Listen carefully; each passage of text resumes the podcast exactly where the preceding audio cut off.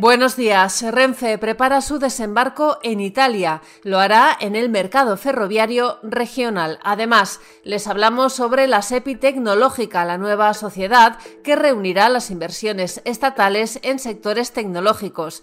Les desvelamos también los planes de Navantia, Airbus e Indra para participar en los programas de defensa de India y el número de empleos que destruirá la inteligencia artificial en España hasta 2033 según Randstad. Renfe trabaja desde hace meses en su desembarco en Italia. Como adelantó Expansión el pasado 17 de noviembre, el presidente de la compañía estatal, Raúl Blanco, ha avanzado sus planes de crecimiento en el exterior. Entre los países en los que operará Renfe figura Italia, además de Francia, Reino Unido, el centro de Europa y Portugal. El italiano es un mercado dominado por la estatal Trenitalia, que es el mayor rival de Renfe en España en la alta velocidad a través de Irio. En Italia, Renfe quiere operar en el mercado ferroviario regional.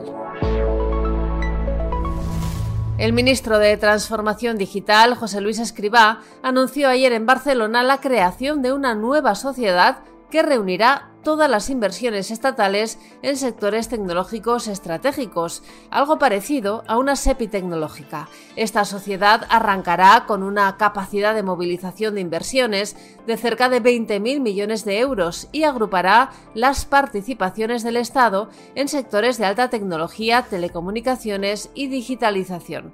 Dentro de esta estrategia, Escriba aseguró que tiene sentido que la adquisición de hasta un 10% de Telefónica por el Gobierno se lleve a cabo a través de esta nueva sociedad. Randstad Research asegura que hasta 2033 la inteligencia artificial destruirá en términos netos 400.000 puestos de trabajo en España. Esa cifra es el resultado de la resta entre los empleos que generará, cerca de 1,6 millones, y los que destruirá, que serán 2 millones. El informe vaticina que poco a poco la inteligencia artificial irá penetrando en la economía, en las empresas y en el mercado laboral. A día de hoy aún no llega a la mitad el número de empresas españolas que está utilizando algún tipo de tecnología ligada a la inteligencia artificial. Hoy también les contamos que Sabadell agotará en 2025 la financiación a tipos ultra baratos y que empresas ligadas a la defensa española, como Indra, Airbus y Navantia, quieren participar en los programas de defensa que lanzará próximamente India, que es el tercer país del mundo con mayor gasto militar, cerca de 700.000 millones de euros al año. Además, la ONG Intermon Oxfam ha publicado un informe en el que asegura que un impuesto de hasta el 5% al patrimonio y las ganancias de los más ricos en los países del G20 sería suficiente para acabar con el hambre en el mundo.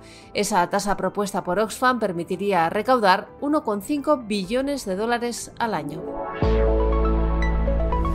El Consejo de Ministros tiene previsto aprobar hoy el nuevo Real Decreto de Becas para el curso 2024-2025.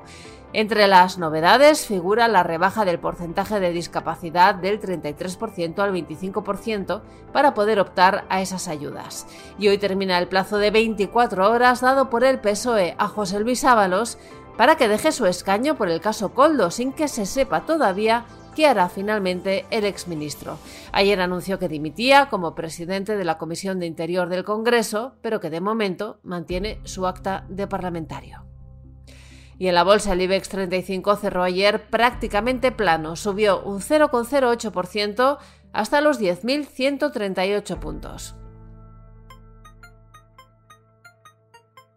Financial Times destaca esta mañana que el presidente de Francia, Emmanuel Macron, aseguró ayer que no está descartado el envío de tropas de Occidente a Ucrania, aunque reveló, eso sí, que no existe un consenso en torno a esa posibilidad. Y además cuenta que el presidente de Estados Unidos, Joe Biden, avanzó ayer que este próximo lunes podría producirse una tregua entre Israel y Hamas. Estos son algunos de los asuntos que van a marcar la actualidad económica, empresarial y financiera de este martes 27 de febrero. Soy Amayor Maichea y han escuchado La Primera de Expansión, un podcast editado por Tamara Vázquez y dirigido por Amparo Polo. Nos pueden seguir de lunes a viernes a través de expansión.com, de nuestras redes sociales y de las principales plataformas de podcast.